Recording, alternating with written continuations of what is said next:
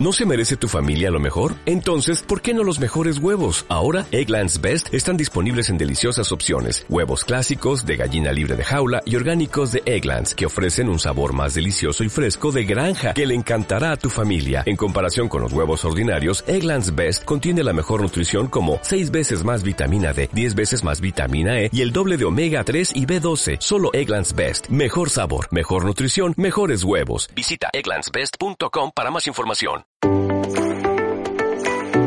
Bienvenidos a Vets and Clinics by Advance, el espacio de referencia del sector veterinario de pequeños animales.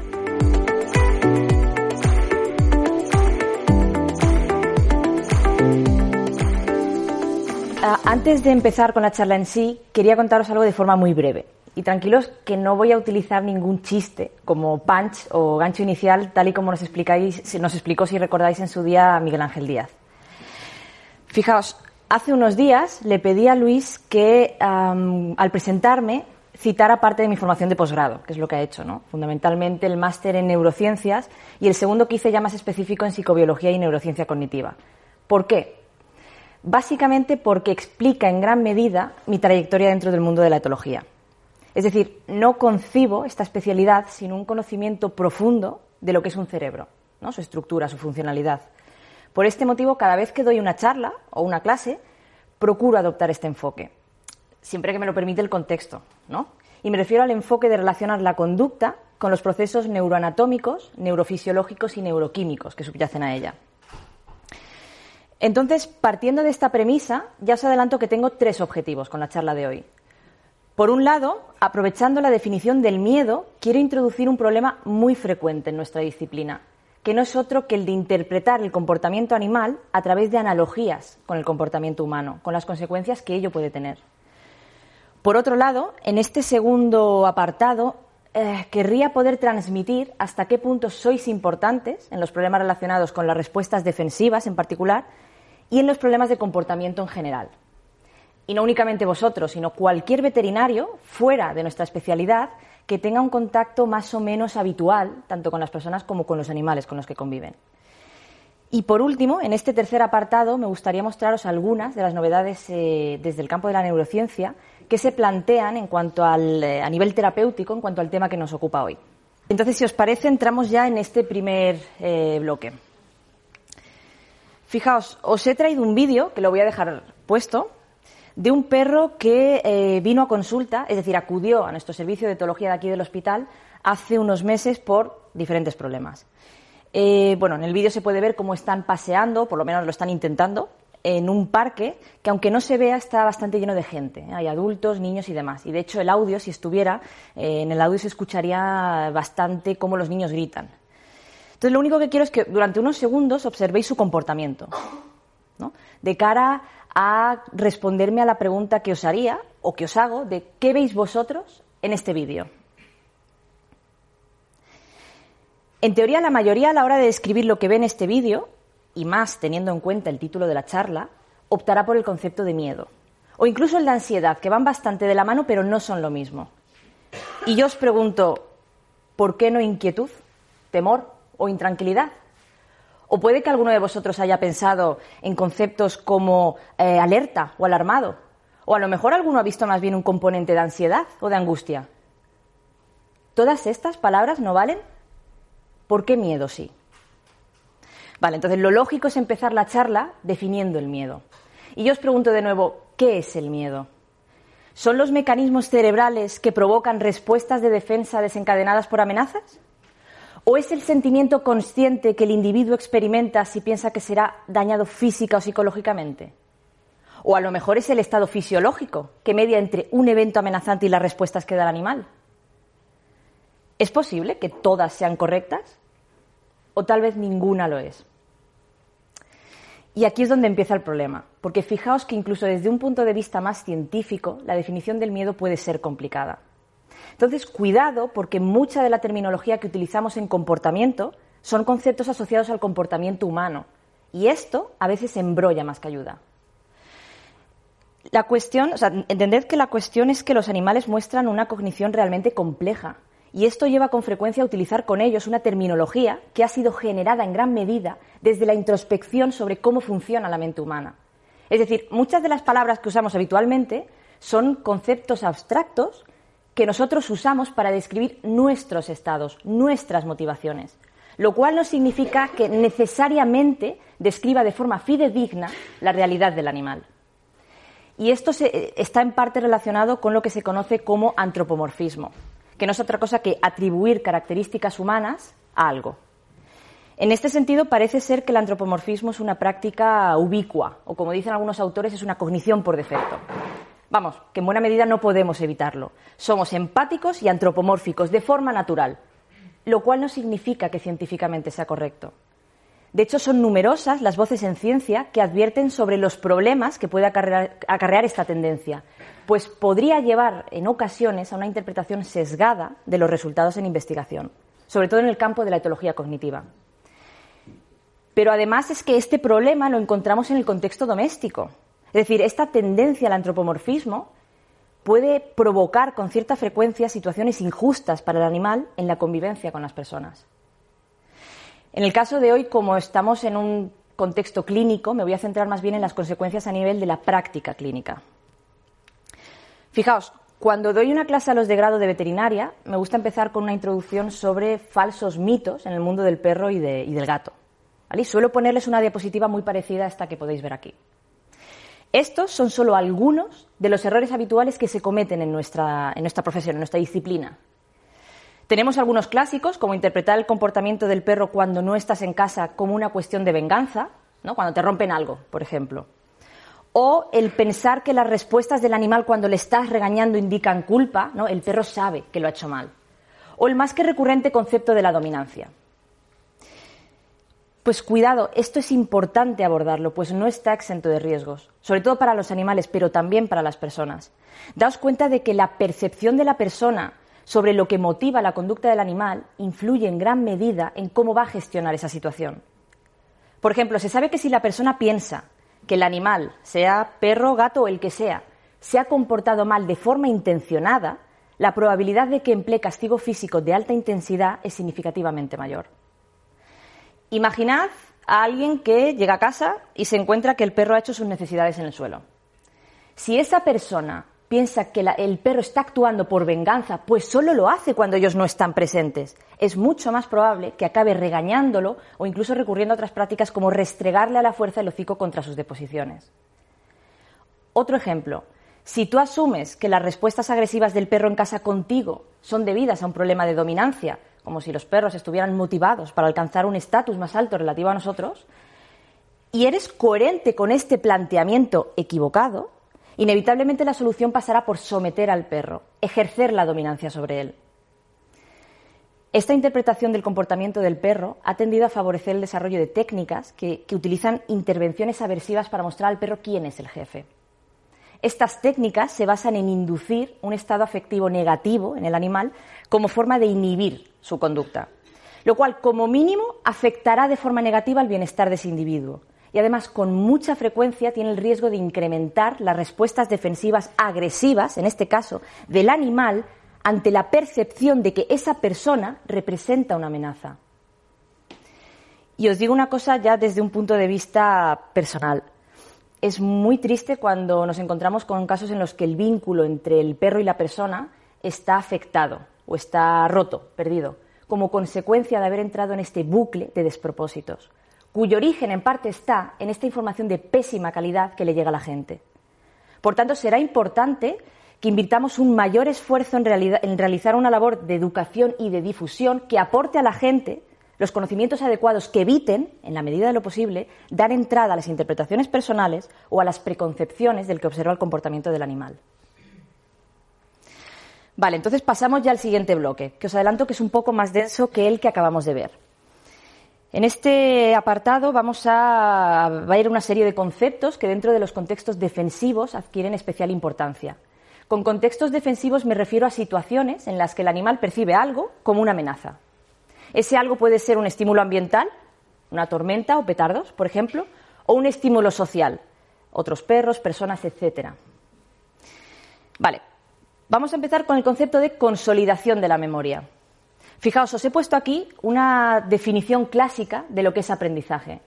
En definitiva, el aprendizaje puede considerarse como un cambio en el sistema nervioso que resulta de una experiencia comportamental y que origina cambios duraderos en la conducta de los individuos. Y para que los cambios que genera el aprendizaje sean duraderos, ¿qué otro mecanismo necesitamos que se implique? La memoria. Es decir, lo que aprendemos es retenido o almacenado en nuestro cerebro y constituye lo que denominamos memoria. Ahora bien, el proceso de formación de la memoria incluye varias etapas. Es decir, la vida de una memoria puede separarse en diferentes fases. Acabamos de ver que la memoria es generada a través del aprendizaje. Pues bien, esta representa precisamente la primera fase del proceso, que es la fase de adquisición, donde la información que nos llega del entorno se codifica, es decir, esta información se prepara para poder ser guardada. Una vez que hemos codificado la información que nos llega del entorno, entonces tenemos que poder, ser, eh, tenemos que poder almacenarla y conservarla en nuestra memoria por largo tiempo. Seguro que os suena el concepto de memoria a corto plazo, que apenas dura unos segundos, unos minutos como mucho, que es, por ejemplo, cuando hacéis el esfuerzo de retener un número de teléfono hasta que encontráis un bolígrafo para anotarlo. ¿Vale? Y memoria a largo plazo que dura mucho más tiempo. Pues bien, el paso de una a otra es precisamente este, el de la consolidación. Y en este proceso de consolidación en el que la información adquirida y procesada a través del aprendizaje se estabiliza a nivel del sistema nervioso, este proceso requiere síntesis de proteínas. Esto puede verse como si las diferentes memorias de nuestra vida fueran como un grupo de cajas. Al principio, cuando nos llega la información y la codificamos, la caja está abierta. Al cabo de un tiempo, unas horas, esta caja se cierra, se estabiliza. Y este proceso requiere, entre otras cosas, síntesis de proteínas. Otra cosa, no olvidéis el ejemplo de las cajas porque lo vamos a retomar más adelante. Y ahora yo os pregunto, ¿se almacena toda la información en el cerebro? Pues no. De hecho, podríamos decir que la memoria es selectiva. El cerebro almacena la información que es importante para el individuo y permite el olvido de aquello que carece de interés. Pero ¿cómo sabe el cerebro lo que es importante y lo que no? Hablando en plata, se consolida, se almacena de forma preferente aquello que nos emociona. Por eso podemos recordar dónde y qué estábamos haciendo cuando se produjo el ataque a las Torres Gemelas de Nueva York y, sin embargo, nos resultará complicado recordar qué comimos ese día, cuando ha transcurrido el mismo tiempo. O es probable que recordemos los detalles del día de nuestra boda o del día del nacimiento de nuestro hijo, y sin embargo, ¿cuántas veces tuvimos que repetirnos la tabla de multiplicar para retener esa información? El caso es que incluso de forma intuitiva vemos que hay memorias que quedan como grabadas a fuego, mientras que otras requieren un esfuerzo por nuestra parte y su persistencia solo se logra mediante la repetición. La base biológica que explica por qué las experiencias emocionalmente intensas fortalecen las memorias se basa, eh, consiste básicamente en el incremento de la secreción de adrenalina, noradrenalina y cortisol, todas ellas típicamente liberadas en situaciones de este tipo. Vale. Entonces, por tanto, de cara a retener una idea de todo esto, me interesa que recordéis que las experiencias estresantes o emocionalmente excitantes, como podría ocurrir en cualquier contexto defensivo, es más fácil que generen memorias perdurables, intensas y muy difíciles de modificar por su efecto sobre el proceso de consolidación. Vale, otro concepto que necesito que repasemos es el de la extinción de la memoria. Fijaos, ninguna experiencia, y menos si es aversiva, cae en saco roto. Si un animal lo pasa mal o algo le resulta amenazante, a través de mecanismos asociativos retendrá varios de los estímulos de esa situación que le permitan predecir cuándo volverá a ocurrir. Claro, entended que este en realidad es un recurso muy útil en la naturaleza para aprender a predecir eventos y situaciones potencialmente peligrosas. Si un animal como esta gacela se adentra en una zona llena de depredadores y tiene la suerte de salir viva tras una persecución, más le vale tener mecanismos que graben eso a fuego para no volver a adentrarse en ese lugar. Esto es lo mismo que ocurre cuando a nivel de laboratorio se asocia la presencia de un estímulo, en principio neutro, un sonido cualquiera, a un estímulo aversivo, un shock eléctrico. En este caso, lo que hace el investigador es exponer varias veces al ratón, por ejemplo, a la presentación conjunta del sonido y el shock, de manera que llega un momento en el que ambos estímulos se acaban asociando. De esta forma, llega un momento en el que cuando la rata escucha el sonido, que en origen era algo neutro, se congela. Pues ahora este sonido anticipa la llegada del shock. Pero daos cuenta de que esto mismo es lo que ocurre cuando un perro o un gato acude a la clínica veterinaria y se ve expuesto a una serie de manipulaciones que pueden resultarles eh, incómodas, desagradables o incluso amenazantes. De igual modo, estos animales establecerán asociaciones con cosas del entorno que les permitan predecir la ocurrencia de esta situación. Por ejemplo, los objetos. ¿A cuánta gente no le ha pasado que el perro huye en cuanto ve el bote de las gotas para los oídos? O la indumentaria, que esto también pasa en humana, con los médicos y los dentistas, por ejemplo, gente a la que se le pone mal cuerpo solo con ver una bata blanca. O también se condiciona con mucha frecuencia el contexto, el lugar, en este caso la clínica veterinaria. Si ahora quisiéramos hacer un aprendizaje de extinción con estos animales, la gacela que se adentró a la zona de depredadores, el ratón que ha asociado el sonido al shock, o el perro y el gato que no quieren ni ver la clínica, lo que tendríamos que hacer, si seguimos con el ejemplo del ratón, sería exponerlo exponer, exponerle de forma repetida o mantenida en el tiempo el sonido sin el shock. Esto sería hacer un aprendizaje de extinción. Pero ojo, la extinción no consistiría en la pérdida o olvido de esa asociación original, sino que lo que estaríamos haciendo es generar un nuevo aprendizaje que en el caso del ratón sería el sonido predice la ausencia del shock. En otras palabras, la extinción no es un borrado de la memoria, no se trataría de un desaprendizaje de la asociación original, sino de una nueva asociación producto de una nueva experiencia, que es lo que tenéis representado en esta diapositiva, en donde os he dibujado de forma bastante burda lo que ocurriría durante un aprendizaje de extinción. Os lo pongo más grande. Fijaos, esto vendrían a representar neuronas. Tened en cuenta que las neuronas varían considerablemente en tamaño y forma. Yo os he dibujado el típico esquema general. Imaginad que las conexiones, a ver si me sale esto, ahí, entre estas dos neuronas que os quedan a la izquierda de la imagen, que además os las he marcado dentro de este círculo, representan el aprendizaje que ha hecho el ratón con respecto a la asociación entre el sonido y el shock. Ya os digo que esto es muy burdo, ¿eh? pero posiblemente eh, simplificarlo de este modo ayuda a entender el concepto. Pues bien, la extinción no borra esa asociación, no elimina esas conexiones, que es un poco lo que os represento en la segunda pareja de neuronas también con el círculo, ¿no? En las que si os fijáis se ve cómo he borrado parte de las dendritas de la neurona de abajo, que esto igual se ve mejor en el recuadro este grande que, que os he puesto aquí, ¿vale? He borrado parte de estas dendritas simulando esta debilitación de las conexiones entre ambas neuronas. Pues bien, como os digo, esto no es lo que ocurre durante la extinción. Lo que ocurre lo tenéis representado más bien a la derecha de la imagen. Es decir, la asociación original persiste, que es la que tenéis en azul, y se genera una nueva asociación, la de que el sonido ya no va asociado al shock, que es la que tenéis aquí representada en otro color. Entonces, eh, fijaos, de esta manera, la memoria original que indicaba que el sonido es peligroso se ve inhibida por nueva información que ahora indica que es seguro. Es decir, las señales que el animal había condicionado, ya sea el sonido en el caso del ratón o el bote de las gotas de los oídos en el caso del perro, estas señales a través de la extinción perderán su fuerza, su potencia como estímulos amenazantes. Pero esta información, para que me entendáis, no se elimina del cerebro, persiste de forma silenciosa. Y el problema es que esta memoria original que todavía está presente es susceptible de ser reactivada a través de, varias formas. Entre otras, por ejemplo, el simple paso del tiempo, que esto se llama recuperación espontánea, o el hecho de regresar al lugar donde se produjo la experiencia de condicionamiento, o incluso por el propio dolor o el estrés, entre otras. Por tanto, fijaos que estas respuestas defensivas del animal anteriormente condicionadas pueden regresar bajo ciertas circunstancias. Entonces, daos cuenta de que esta debilidad de la extinción, debido a que la traza de memoria original persiste, nos plantea serias limitaciones en los tratamientos.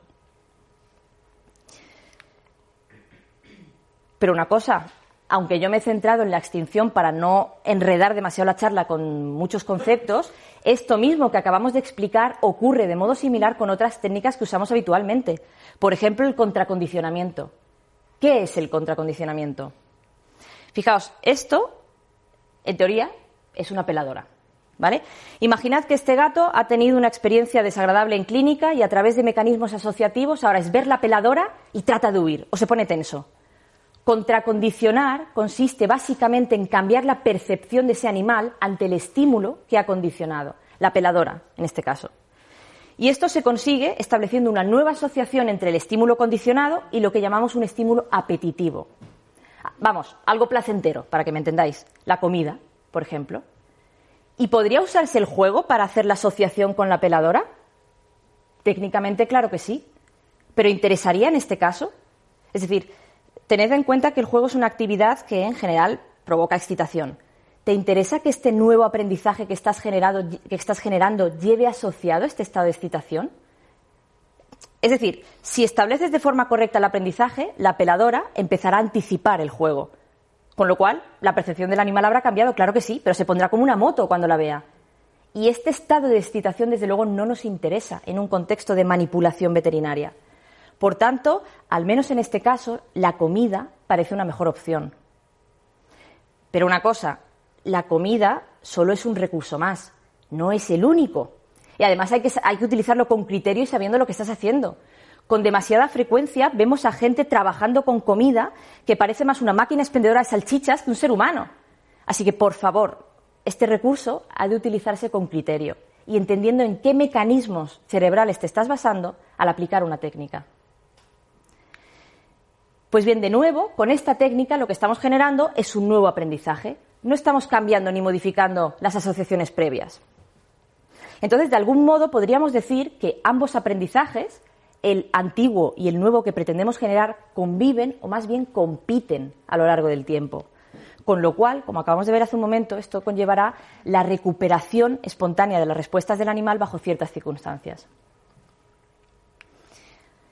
Entonces, recapitulando, tenemos por un lado que las experiencias estresantes o emocionalmente excitantes es más fácil que generen memorias muy sólidas y difíciles de modificar por su efecto sobre la consolidación.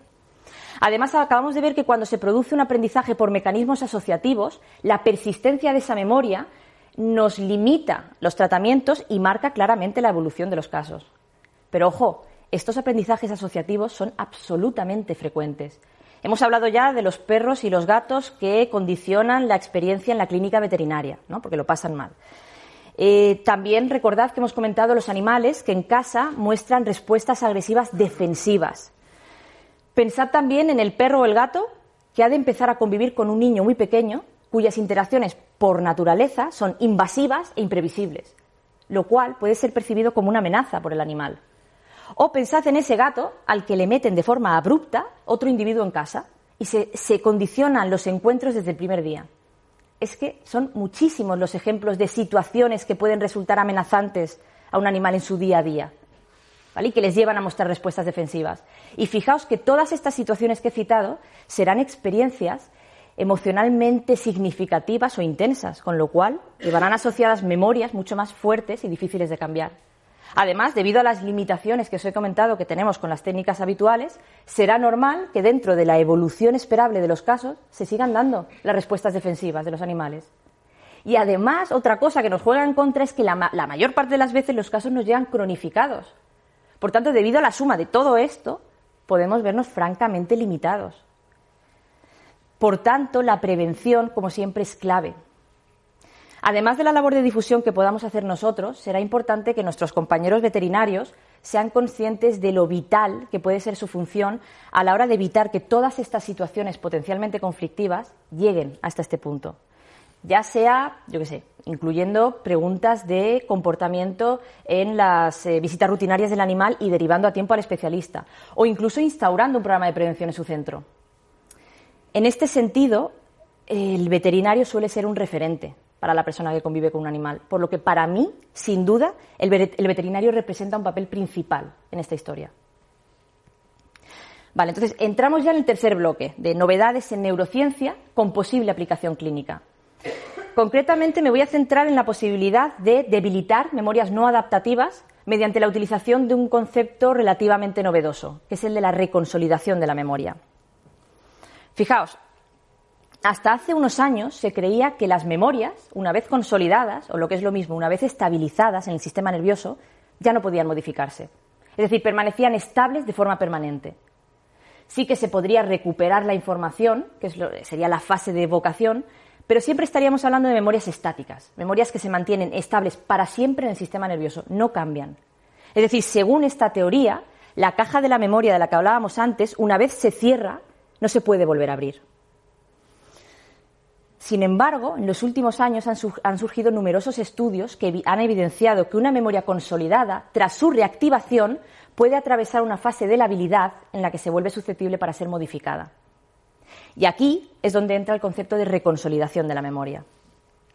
Entonces, insisto, según este nuevo marco teórico, em, a lo largo, durante la vida de una memoria existen ventanas de tiempo en las que ésta se vuelve susceptible para ser cambiada. Y lo interesante es que a lo largo de estos años la reconsolidación ha sido escrita con gran detalle y abarca todos los niveles de análisis, incluidos los eh, mecanismos moleculares y celulares involucrados en el proceso. Además ha sido descrita en numerosas especies, desde caracoles, no, caracoles no lo sé, cangrejos, peces y abejas, a roedores, algunas aves y humanos, entre otros. Y además ha sido descrita en numerosos paradigmas comportamentales también, desde el aprendizaje espacial al reconocimiento de objetos, la aversión al sabor eh, o las habilidades motrices, entre otras. Y por supuesto también en el condicionamiento de amenaza, que es en lo que nos vamos a centrar hoy. Y además se han aplicado diferentes, diferentes tratamientos, ¿no? con el objetivo de conseguir esta modificación de la memoria tras su actualización, ya sea aplicando un fármaco o un protocolo de comportamiento. Lo que pasa es que entrar en estos detalles se sale del objetivo de la charla de hoy, por lo que si alguien estuviera interesado en este tema, en la siguiente diapositiva he dejado un par de revisiones que a mí me gustan especialmente. Pero bueno, sí que es importante señalar que actualmente la mayoría de los autores sostiene que la función biológica de la reconsolidación es la de actualizar la memoria. Y realmente esta nueva perspectiva constituye un modo de entender la memoria desde un punto de vista más adaptativo, es decir, una memoria que puede modificarse de esta manera parece una mejor guía para la conducta. Vale, entonces, aprovechando que hemos sacado a lo largo de la charla el tema de los perros y los gatos que condicionan la experiencia en clínica, he utilizado este ejemplo para mostraros cuáles serían las etapas en un experimento típico de reconsolidación. ¿Vale? Ah, por cierto, aquí tenéis eh, a color las dos eh, revisiones que, que os decía hace un momento. Vale, lo pongo en grande. Imaginad que tenemos a este sujeto de estudio, que es este gato, que lo ha pasado mal yendo a la clínica veterinaria y eso ha generado una memoria eh, aversiva asociada a ese contexto. Y además se han condicionado una serie de cosas, entre otras la peladora. Pues bien, la exposición posterior a algunas de las señales asociadas al evento traumático, como la peladora, en este caso, podría servir para reactivar esa memoria y desestabilizarla a nivel neuroquímico. Que es la parte en la que veis que pone recordatorio. ¿Vale? Pero cuidado, porque justo este paso representa uno de los desafíos más grandes a los que se ha enfrentado la, investigación en torno a la reconsolidación. De hecho, al, revisar la bibliografía disponible, encontramos una serie de estudios en los que no se han podido replicar los resultados. Y se sospecha que esto podría ser debido a que no se llegó a producir una reactivación tal que desestabilizara la memoria. Es decir, es importante que la memoria se desestabilice con éxito, para que el tratamiento que apliquemos, sea farmacológico o conductual, tenga algún impacto en esa memoria reactivada. Y aquí, bueno, de hecho, lo que quería decir que em, parece ser que la mera recuperación de la memoria original en sí misma es insuficiente para generar esta desestabilización. Entonces, aquí aparece un nuevo concepto, que es el de el error de predicción que no es otra cosa que es que tiene que haber una incongruencia entre lo que el individuo espera que pase y lo que realmente ocurre. ¿Vale? Es decir, tiene que ser una información que aporte nueva información. Porque si es más de lo mismo, ¿para qué reactivar nada? En nuestro ejemplo, el hecho de mostrar la peladora ya genera una expectativa negativa en el gato. Si en ese momento no ocurre nada, no se le toca, ni se le fuerza, ni nada de nada, y al cabo de unos instantes, unos minutos, esta peladora desaparece de la escena, esta situación sí aporta información nueva y sí podría servir para provocar esa... Mm, esa... Mm, ay, se me ha olvidado la palabra. Bueno, para desestabilizar esa memoria. ¿Vale? Más despistado con la grabación, Luis. Nada. Vale, pasamos al siguiente paso. Si hemos conseguido desestabilizar esa memoria a nivel neuroquímico, ahora podemos aprovechar la ventana de reconsolidación que la ventana de plasticidad, perdón, que ofrece la reconsolidación. ¿Cómo? Pues provocando una actualización de esa memoria. Por ejemplo, en este caso, a través de una intervención comportamental. Un aprendizaje de extinción o uno de contracondicionamiento, que ya hemos visto en qué consistían. Pero ojo, y esto es muy importante, en este caso, con la extinción y con el contracondicionamiento estaríamos proporcionando nueva información que sí podría incorporarse a esa memoria original desestabilizada. Volvamos un momento a la diapositiva de antes, en, la que os eh, hablaba de que con las técnicas que utilizamos habitualmente no, no cambiamos el aprendizaje original, sino que generamos nuevas memorias. Pues bien, con la reconsolidación sí modificamos la memoria original. Es decir, no se trataría de un nuevo aprendizaje que tiene que competir con el anterior, sino de un cambio, ¿no? una actualización de esa memoria original, con lo cual nos evitaríamos todo eh, lo que os he comentado antes con respecto a la recuperación de las respuestas defensivas del animal. Bueno, y por último, si todo ha salido bien, cuando el individuo se exponga de nuevo al estímulo anteriormente asociado a la experiencia traumática, la peladora en nuestro ejemplo, el resultado será una memoria actualizada, en este caso sin la eh, respuesta emocional negativa asociada. Por eso os pongo al, gato, al mismo gato de antes, pero ya con otra actitud, ¿no? al exponerse a la peladora de nuevo, tras haberse realizado con éxito el protocolo. ¿Se ha entendido más o menos? Si no, ahora en las preguntas podemos aprovechar para resolver dudas. Vale, en cuanto a la aplicabilidad de los mecanismos de la reconsolidación, o sea, en cuanto a la investigación con respecto a la aplicabilidad de los mecanismos de la reconsolidación, los investigadores se han centrado sobre todo en debilitar las conexiones neuronales de la memoria con el objetivo de desarrollar protocolos de tratamiento de diferentes psicopatologías. Dicho en otras palabras, el objetivo principal ha consistido en debilitar memorias no adaptativas, memorias malas. En personas eh, la investigación se ha focalizado fundamentalmente en estrés postraumático y en adicción a drogas. Ambas patologías especialmente resistentes a las terapias tradicionales. Y además, por otro lado, se han encontrado resultados prometedores en algunos estudios clínicos de los trastornos de ansiedad. Sin embargo, hasta el momento los hallazgos no son tan espectaculares, digamos, como en el trabajo con animales. Por eso, de hecho, todavía hoy eh, hay un gran debate sobre cuán efectiva será la reconsolidación en los entornos clínicos. Por tanto, aunque soñemos con la posibilidad de replicar ciertos resultados en nuestro campo, tenemos que ser cautelosos y además dejar claro en todo momento que partimos de una posición especulativa, porque en nuestro caso no hay investigación al respecto. Pero bueno, nosotros ya hicimos una pequeña incursión en este tema hace un par de años en el Congreso de Especialidades de ABEPA donde presentamos este novedoso concepto y propusimos la posibilidad de utilizar protocolos que incluyeran eh, la intervención sobre los mecanismos de reconsolidación. Para mí en su día, y actualmente lo sigo pensando, uno de los targets más claros son los perros o los gatos que lo pasan mal en un día de tormentas o cualquier otro ruido fuerte, como petardos. Ya no solo por cómo lo pasa el animal en un día de tormenta, es que hay casos realmente dramáticos sino porque las estrategias que utilizamos habitualmente dentro del tratamiento curativo para este tipo de problemas muestran claras limitaciones. Entre otras cosas porque no podemos reproducir fácilmente esos estímulos ambientales, regulando como quisiéramos la intensidad y la duración para aplicar las técnicas que nos interesaran. Además, los perros no suelen reaccionar cuando les pones una grabación con sonido de tormentas. Vamos, que les da igual. Entonces no puedes trabajar con eso. Por tanto, al final, la estrategia más usada es el tratamiento paliativo, para controlar los síntomas en, los días de tormenta o petardos, con lo cual el animal tendrá este problema de por vida. En este sentido, la reconsolidación abre puertas nuevas al tratamiento y supone o podría suponer una estrategia alternativa o complementaria a las terapias tradicionales. Vale, y ya por último, para terminar la charla, voy a leer unas conclusiones. Por un lado, hemos comentado que el área del comportamiento animal es particularmente vulnerable a interpretaciones antropomórficas, y esto en ocasiones puede llevar a situaciones complicadas para los animales con los que convivimos. En consecuencia, resulta evidente la necesidad de potenciar las estrategias de educación y de, difusión. Por otro lado, hemos visto que los animales están expuestos en su día a día a numerosos escenarios que pueden acabar representando situaciones amenazantes que desencadenan respuestas defensivas.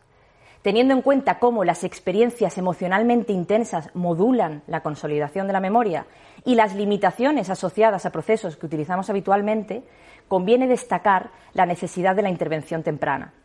En este sentido, el veterinario desempeña un papel fundamental en la prevención. Y por último, hemos planteado que la reconsolidación de la memoria podría constituir una herramienta potencial para debilitar memorias que no son adaptativas y ayudar en el tratamiento de determinadas psicopatologías. Vale. Bueno, quiero aprovechar para agradecer a todas las empresas que colaboran con nosotros y fundamentalmente a Affinity y al Hospital Clinic Veterinario de la UAB por darnos la opción de desarrollar estas jornadas. Muchas gracias y si queréis podemos pasar a las preguntas.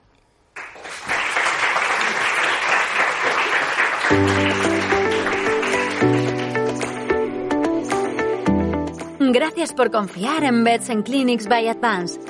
Suscríbete a nuestro canal y no olvides seguirnos en nuestras plataformas oficiales para estar al día de la actualidad veterinaria. Te esperamos en el próximo episodio.